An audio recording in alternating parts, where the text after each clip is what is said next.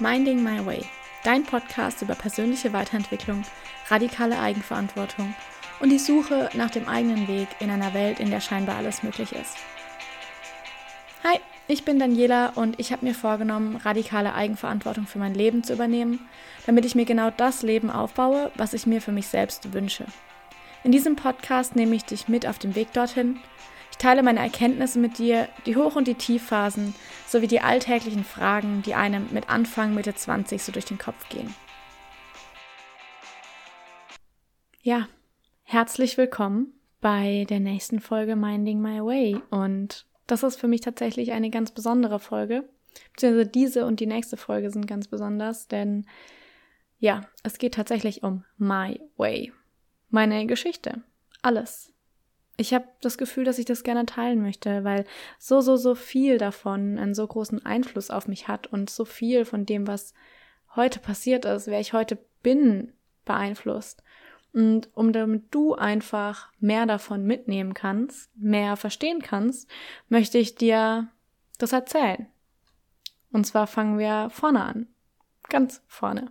In meiner Kindheit. Und wir gehen jetzt in dieser ersten Folge bis zum Ende der Schulzeit. Und in der nächsten Folge fangen wir dann an mit nach dem Abi und dem Studium und allem, was sich da gemacht hat. Denn ich bin sicher, es gibt, es gibt einfach viel zu erzählen, was aber alles irgendwie wichtig ist und mich alles irgendwie zu der Person macht, die ich heute bin. Was dazu geführt hat, dass ich heute mit so viel Selbstsicherheit auftreten kann. Weil jede Erfahrung hat mich geprägt. Und jede Erfahrung hat dazu beigetragen, dass es jetzt so funktionieren kann, dass ich jetzt so strahlen kann, wie ich strahle, dass ich alles, was ich hab, so preisgeben kann. Und das war ein langer Weg dahin, deswegen gibt's auch zwei Folgen dafür. Es ist kein, ja, das und das habe ich gemacht und dann war es fertig. Mm, -mm. No. Wir fangen vorne an. Also lehn dich zurück, hol dir eine Tasse Tee, hol dir eine Tasse Kaffee und dann Hör einfach mal zu. Vielleicht kannst du dich in dem einen oder anderen selber wiedererkennen. Ja, fangen wir an. Meine Story. Woher komme ich? Wie komme ich hierher? Ich bin ein Familienkind. Also ähm, ich habe einen Bruder, ich habe zwei Eltern, natürlich. Ähm, und Familie ist auch ein großes Thema. Also es ist sehr, sehr große Verwandtschaft, große Familie. Wir machen häufig was, man sieht sich viel und es sind einfach viele Leute. Meine Eltern ähm, sind mittlerweile geschieden. Die haben sich ich glaube 2007 oder so scheiden lassen. Also auch schon eine Weile her, auch in meiner Kindheit. Und was ich davon eigentlich noch mitgeben möchte, ist, ich hatte schon immer viel Energie. Ja, absolut, keine Frage. Sie so gezielt einsetzen zu können und auch in dieser Energie ruhen zu können, ist was ganz anderes. Heute kann ich da sitzen und ich mache mir Musik an und alles ist gut. Ich habe nicht diesen ständigen Drang, ich muss jetzt was machen. Ja, habe ich den manchmal, dann gehe ich in Sport und dann ist okay. Ich habe nicht mehr dieses, okay, ich muss sofort jeden Tag 24-7 wie so ein Flummi durch die Gegend hüpfen. Und diese Zeit gab es auch. Aber ich weiß auch, warum diese Zeit so war, weil es eine, naja, Imbalance, Missbalance, es war keine Balance vorhanden, egal wie man das ausspricht. Ja, schon im Kindergarten hatte ich viel Energie, so dass meine Kindergärtnerin, meine Mama tatsächlich irgendwann mal gefragt hat, wie sie mich eigentlich abends zum Schlafen bekommt weil ich ja so viel Energie habe und das kann ja gar nicht sein, dass das Kind irgendwann einschläft. Aber tatsächlich hatte ich mit dem Einschlafen nie ein Problem. Ich drehe mich um, mein Kopf berührt das Kissen und weg bin ich. Meine ganze Energie verballer ich über den Tag hinweg, sodass ich abends ins Bett falle und mir denke, ach, schlafen. Also da gab es nie ein Problem, aber was eben schon da ist, es war schon im Kindesalter so. Und auch im Kindergarten war ich schon gut drauf und habe gute Laune versprüht ich und meine beste Freundin, wir waren die Kichererbsen bei uns in der Gruppe. Oh Mann. Ja, und ähm, wir wurden tatsächlich auch immer so genannt von unserer Erzieherin, weil wir halt die ganze Zeit immer nur am Lachen waren. Schöne Zeit, da erinnere ich mich gerne zurück. Und ich hatte auch in der Schule noch viel Energie. Ich war eigentlich super gerne im Sportunterricht, weil wir einfach was machen konnten, was tun, Energie rauslassen. Auch wenn alle Leute immer den Sportunterricht gehasst haben, eigentlich insgeheim habe ich ihn geliebt. Auch wenn ich es zu dem Zeitpunkt nicht öffentlich äußern konnte, weil Selbstsicherheit, dazu kommen wir später noch, ein großes Thema ist. Generell ist diese Podcast-Folge mehr oder weniger in drei, und ich glaube, das sind drei unglaublich wichtige Punkte, ähm, immer wieder thematisch untergliedert. Zum einen ist es dieser Energieaspekt, Dieses, ich habe viel Energie und das merkt man einfach auch. Ich habe viel gute Laune und was damit passiert ist. Dann diese Selbstsicherheit und auch die nicht vorhandene Selbstsicherheit an gewissen Zeitpunkten und die Beziehung zu meinem eigenen Körper. Denn auch das ist was. Dieses hat sich sehr, sehr stark entwickelt und ich bin unglaublich froh über diese Entwicklung, aber es ist eben eine Entwicklung.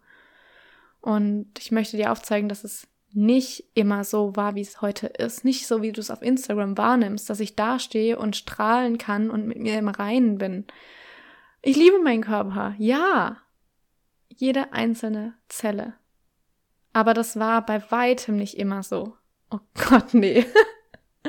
Es war ganz anders. Ganz, ganz anders.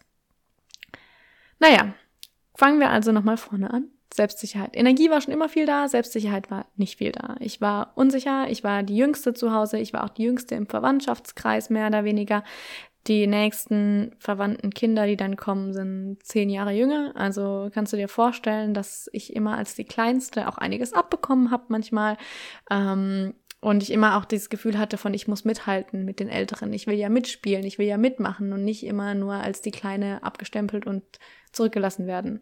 Das heißt, es war auch schon da immer so ein, okay, ich, ich muss was tun, ich muss mehr machen, mehr geben, um wahrgenommen zu werden.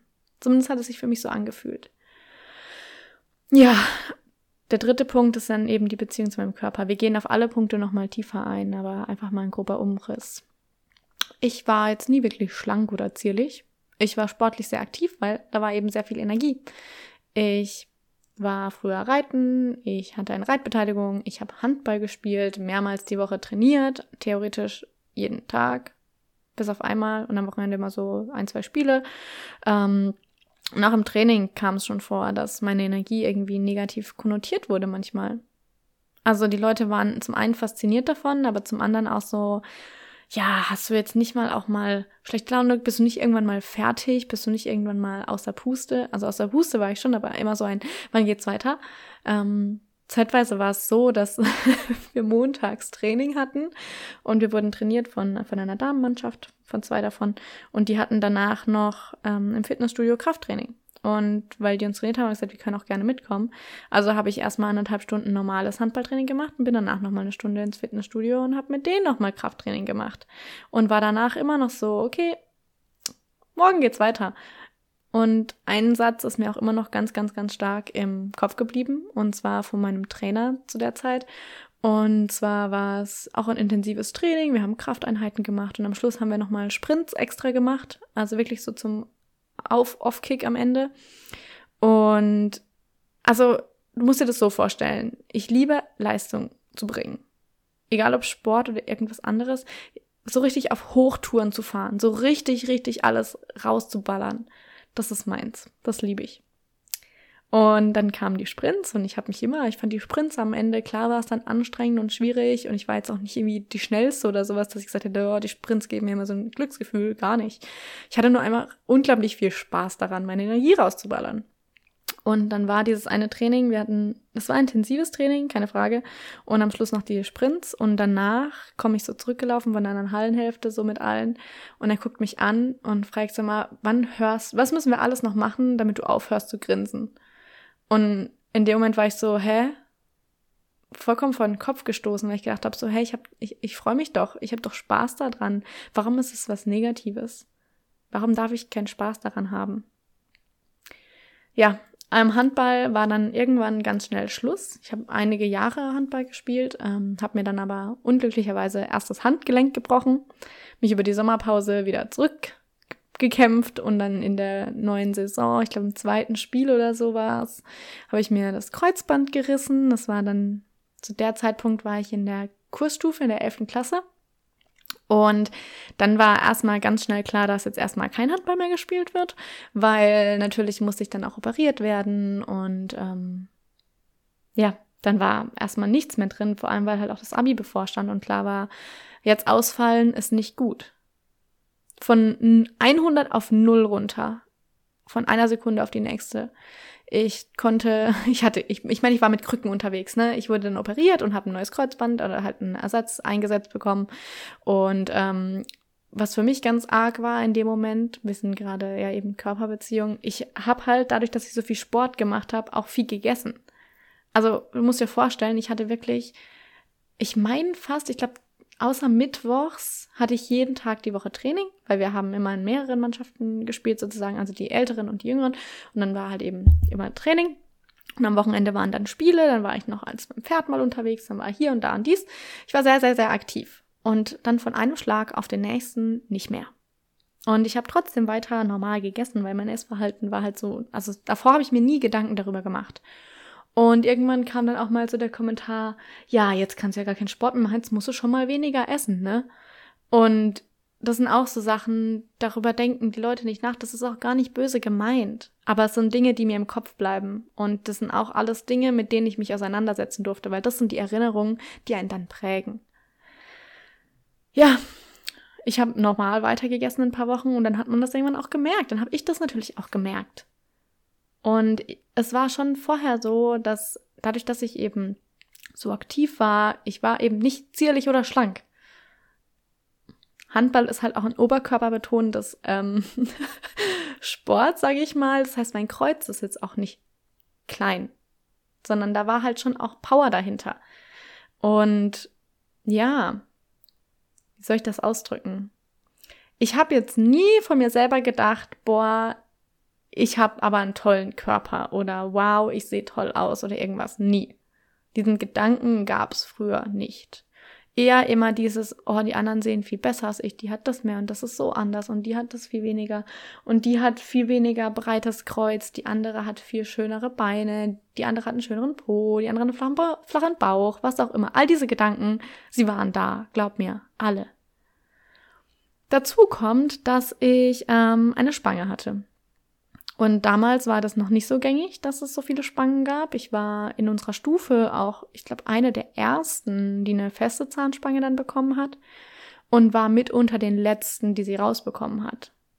Ich hatte über vier Jahre lang eine feste Zahnspange und war insgesamt zehn Jahre lang in kieferorthopädischer Behandlung weil bei mir früh festgestellt wurde, dass mein Kiefer einfach zu klein ist, meine Zähne standen krumm, weil zu wenig Platz da war. Und dann war klar, okay, wir müssen schon mit den Milchzähnen Platz schaffen, damit die richtigen Zähne dann mehr Platz haben. Entsprechend war das auch sowas, ja. Dann hat man da auf einmal so Metall im Gesicht und alle anderen nicht und äh und blöd. War auch ein großes Thema.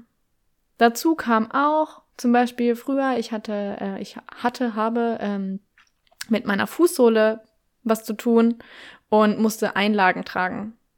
Und meine Mama war dann immer, ja, und wir brauchen hohe Schuhe, Schnürschuhe, die über den Knöchel gehen, damit es richtig Halt gibt, damit es alles gut wird.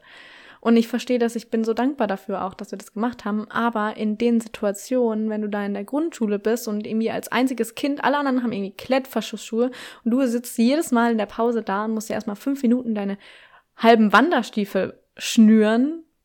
Ja, ist halt schon was anderes. Schuhe kaufen war auch immer ein riesengroßes Problem.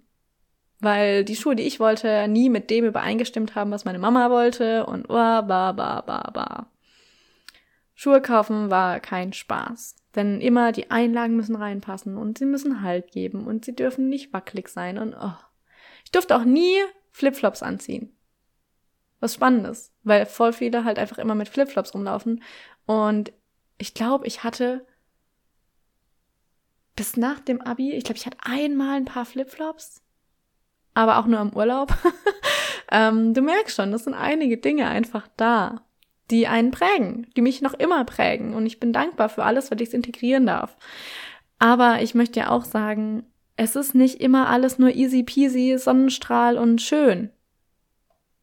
Gibt auch andere Seiten.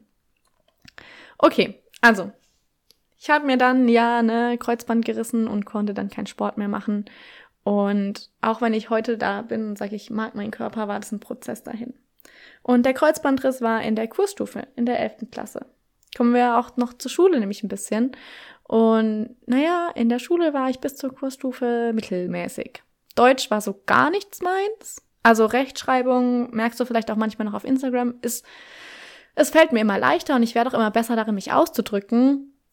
Aber in der Schulzeit war Deutsch wirklich nicht meins. Wenn wir Diktat geschrieben haben, dann war das für mich gängig, dass ich eine 5 oder eine 6 bekomme.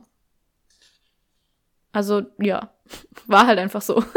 ähm, das war, lieg, lag mir einfach gar nicht. Und auch Englisch fiel mir dann schwer, gerade Rechtschreibung, sprechen kein Thema, aber Rechtschreibung ist das große Thema und da wird ja in der Schule großen Wert drauf gelegt. Mathe und Naturwissenschaften waren da schon eher meins. Deswegen kam es dann auch in der Kursstufe so, dass ich, also alles davor, ja, gibt viel, viel zu erzählen, aber ich meine, die Folge soll ja irgendwann auch noch angehört werden. Ähm, in der Kursstufe habe ich Geografie, also Gesch ähm, nicht Geschichte, Erdkunde und Chemie gewählt. Und eigentlich war ich in Chemie besser als in Erdkunde. Das hat sich dann irgendwann gedreht. Und zwar, und dieser Satz ist wirklich, der ist für immer in meine Seele eingebrannt. Und ich bin so dankbar für diesen Lehrer. Dieser Lehrer ist, oh Gott, das ist ein toller Lehrer. Ähm, mein Erdkundelehrer. Und in Erdkunde war ich eigentlich auch nie wirklich so richtig gut. Ähm, der hat halt nur einfach echt gut Werbung gemacht in den ganzen ähm, Klassen, bevor es an die Kursstufen war, ging. Und dann dachte ich, komm, mache ich doch Erdkunde. Davor habe ich nicht überlegt, ähm, Bio und Chemie zu machen, aber es war halt dann doch heftig, weil es zwei sehr intensive Fächer sind. Dann dachte ich, komm, mache ich Erdkunde. Und eigentlich war ich in Erdkunde echt grauenhaft. Grauenhaft schlecht.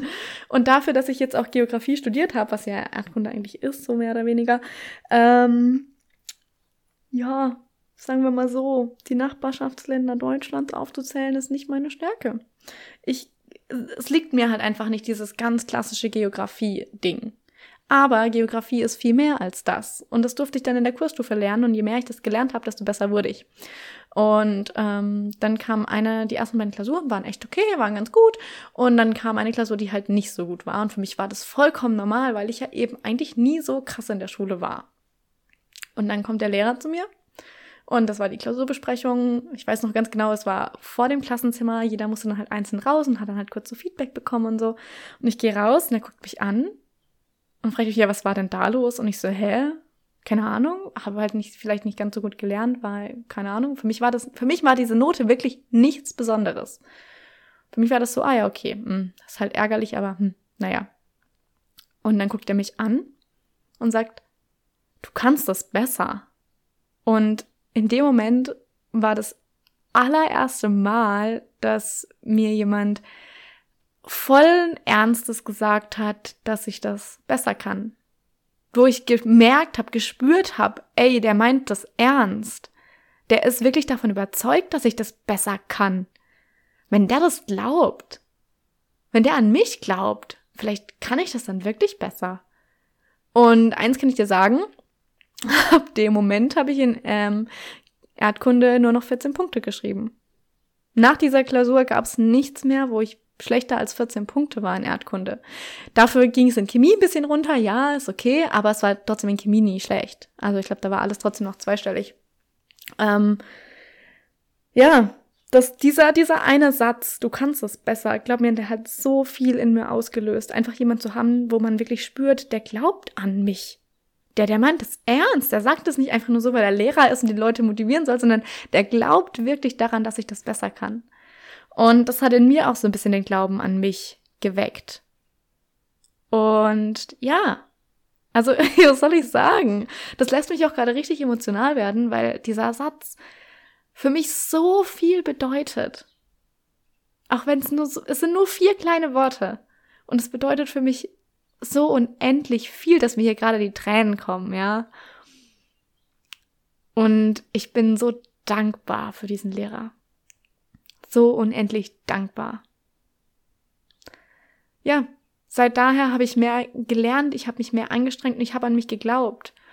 Und am Ende ähm, habe ich ein Abi geschrieben mit einer Note von 1,6. Und niemand, wenn ich dir sage niemand, dann glaub mir, niemand hätte das erwartet.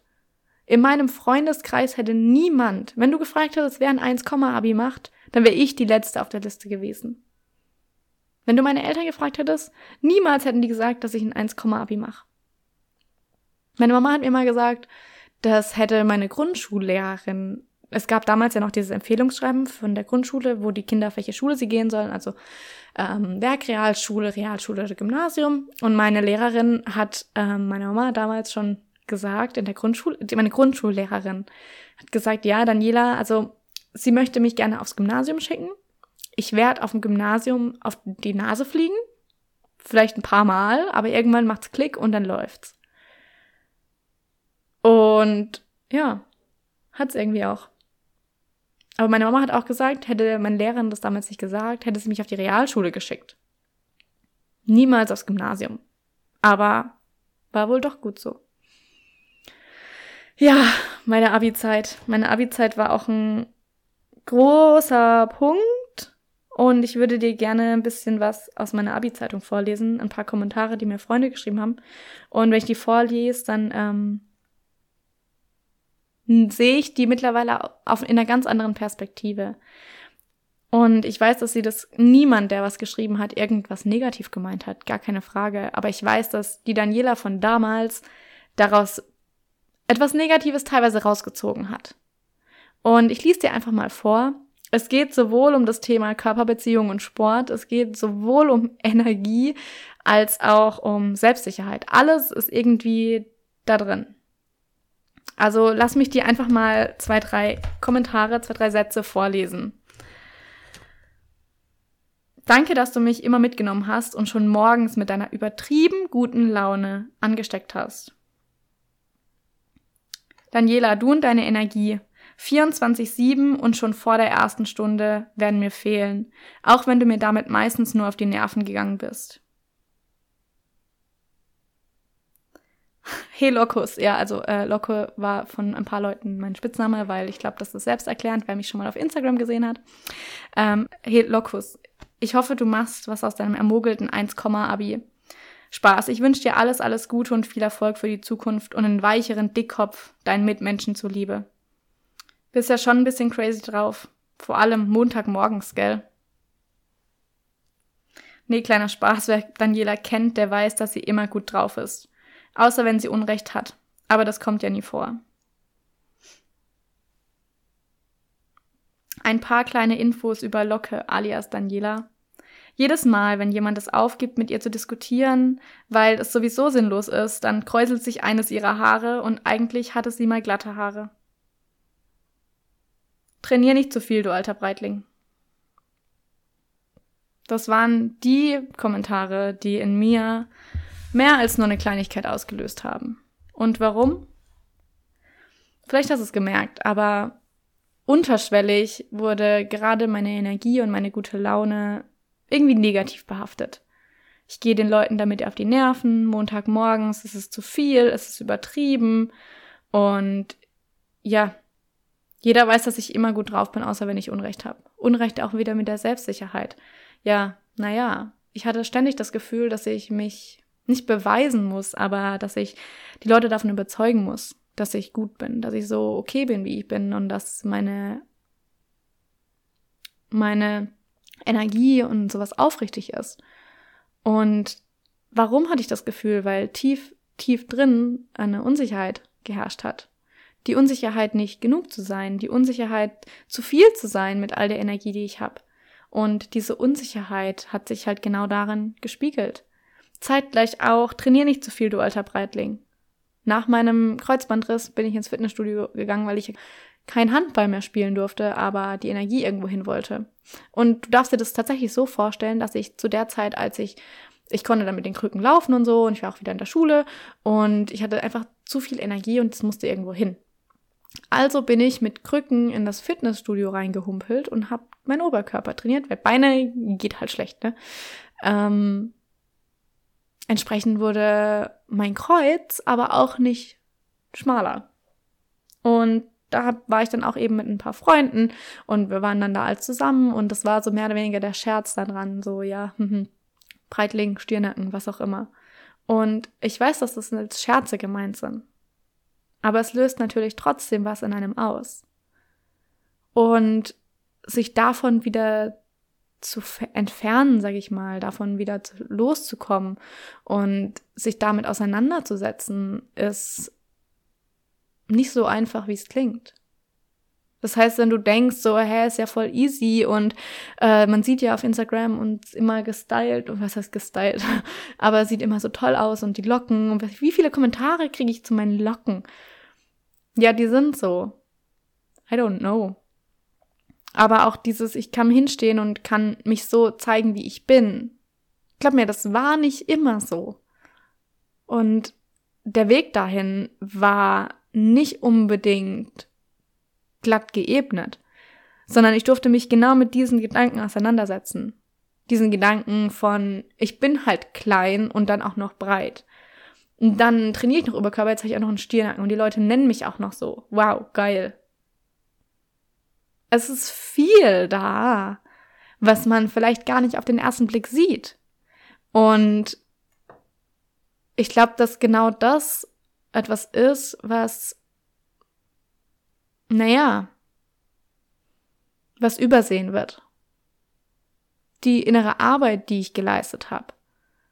Mich damit auseinanderzusetzen, all die Erinnerungen durchzugehen, alles zu integrieren, die kleine Daniela an die Hand zu nehmen und zu sagen, hey, es ist in Ordnung. Es ist in Ordnung, so viel Energie zu haben. Es ist nichts Negatives. Und wenn du den Leuten damit auf die Nerven gehst, dann können sie auch gehen. Das Problem bist nicht du. Ja, ich glaube, man versteht schon, dass es nicht unbedingt einfach war. Und dass es nicht von heute auf morgen so funktioniert hat, wie es jetzt ist. Sondern dass es ein Prozess war. Und when I, when I tell you I did the work, I did it. Ich hab mich hingesetzt und hab das alles nochmal gespürt und hab's durchgearbeitet und es ist nicht so, dass es in den Schoß gefallen wäre. Aber was ich daraus gelernt habe, ist, dass ich in mir drin alles trage, was ich brauche. Und dass zum Beispiel meine Energie und meine gute Laune ein Geschenk ist. Ein Geschenk für die ganze Welt. Und wer es nicht sehen will, der kann auch gehen. Es ist nicht mein Job, mich dir anzupassen, sondern es ist mein Job, die Geschenke, die ich habe, nach außen zu tragen und den Leuten, die bereit dafür sind, sie, zu, zu, sie zur Verfügung zu stellen und nicht mich klein zu halten, damit sich andere Leute wohler fühlen in meiner Umgebung. Sondern wenn sie sich in meiner Umgebung, so wie ich bin, nicht wohlfühlen, dann dürfen sie gehen. Punkt. Ich mach mich nicht mehr klein. Ich lass mich nicht mehr von den Kommentaren von anderen runterziehen. Ich lass mir nicht mehr vorschreiben, wie hell ich leuchten darf, wie strahlend meine Energie sein darf, wie gut meine Laune sein darf. Wenn's dich stört, dann geh. Ich scheine weiter und ich strahl weiter, weil ich weiß, dass da draußen Leute sind, die genau das wollen, die genau diese Energie brauchen und die genau auch mich brauchen, in genau der Form, in der ich bin, so wie ich bin, mit allem, was ich bin. Und ja, ich würde mal sagen, das reicht für diese Folge.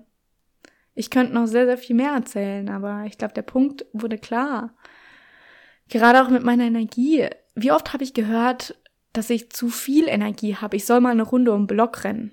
Ach, diesen Satz, gell? Nein, ich habe nicht zu viel Energie. Ich habe genau die richtige Menge an Energie. Und wenn du damit gerade nicht umgehen kannst, dann darfst du dich kurz entfernen, du darfst dir eine Sonnenbrille aufziehen und dann wiederkommen, wenn du es kannst. Aber ich muss mich nicht dimmen, damit du stehen bleiben kannst und dich nicht bewegen musst. Ich bin hier für die Leute, die bereit sind für genau diese Transformation, die bereit sind dafür, ihr Licht strahlen zu lassen, uneingeschränkt. Unabhängig davon, wer in deinem Umfeld steht und ob die Person sagt, boah, du blendest mich aber. Ja, wenn ich dich blende, dann dreh dich um. Zieh dir eine Sonnenbrille auf und geh. Aber meine Aufgabe ist es, hier zu stehen und zu strahlen. Stell dir vor, du bist wie so ein, naja, wie so ein Leuchtturm. Der Leuchtturm steht einfach da und strahlt und vertraut darauf, dass die richtigen Boote ihn sehen und finden. Der rennt nicht übers ganze Meer und sucht nach den Booten, die ihn vielleicht brauchen. Er steht einfach da und strahlt sein Licht nach draußen. Und ich bin gerne dein Leuchtturm. Ich stehe hier und ich strahl. Und wenn du mein Licht möchtest, dann komm gerne vorbei. Wirf die Anker und du kannst auch gerne von mir lernen. Aber ich fahre nicht übers ganze Meer auf der Suche nach der einen Person, die mich finden möchte. Wenn du mich finden willst, dann wirst du mich finden. Zwar dadurch, dass ich mein Licht strahlen lasse. Ja, das war der erste Teil. Hui, hui, hui, hui. Doch emotionaler als gedacht. Wir sind auch gerade erst irgendwie am Ende der Schulzeit angelangt und selbst da habe ich noch nicht mal alles erzählt. Es gibt noch so viel mehr, aber ich glaube, 30 Minuten reichen erstmal. Nächste Woche geht's weiter mit dem zweiten Teil und zwar allem, was seit dem Studium passiert ist. Und glaub mir, da ist genauso viel passiert, weil in der Zeit durfte ich all das, was ich dir gerade eben erzählt habe, durcharbeiten. Wenn du bis dahin irgendwie das Gefühl hast, du möchtest auch was teilen, weil du dich mit einem Teil dieser Geschichte identifizieren konntest, weil du es genauso gespürt hast, weil du dein Licht strahlen lassen möchtest und du nicht weißt wie, schreib mir. Schreib mir einfach auf Instagram eine Nachricht und ich freue mich so unglaublich auf den Austausch mit dir. Lass dein Licht strahlen, unabhängig davon, wer in deinem Umfeld steht und wer dir sagt, dass du zu hell bist. Du bist nicht zu hell. Andere Leute können vielleicht nur gerade nicht damit umgehen und das ist in Ordnung. Das ist nicht, dass die anderen Leute irgendwie was schlechter sind oder was falsch machen. Nein, vielleicht können sie das gerade nicht verkraften. Das ist in Ordnung. Aber das ist kein Grund für dich, dich kleiner zu machen, als du bist. Let your light shine.